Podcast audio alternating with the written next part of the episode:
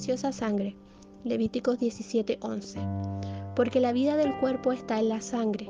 Les he dado la sangre sobre el altar con el fin de purificarlos, para hacerlos justos ante el Señor.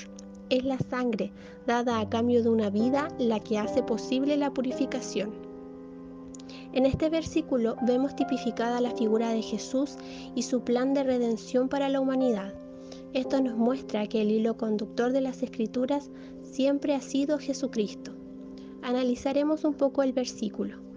Cuando se nos dice que la vida del cuerpo está en la sangre, es una alusión a la preciosa sangre de Jesús en la cruz, que tenía un fin, que era ser el único camino para reconciliarnos con Dios Padre. Nada de lo que yo pueda hacer es digno de Dios por nuestra naturaleza caída. Este es un gran acto de amor.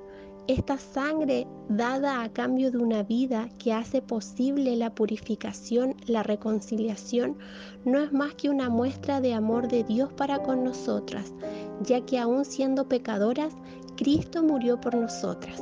Alabado sea el Señor. El conocimiento de esta verdad debería ser un constante motivo de agradecimiento.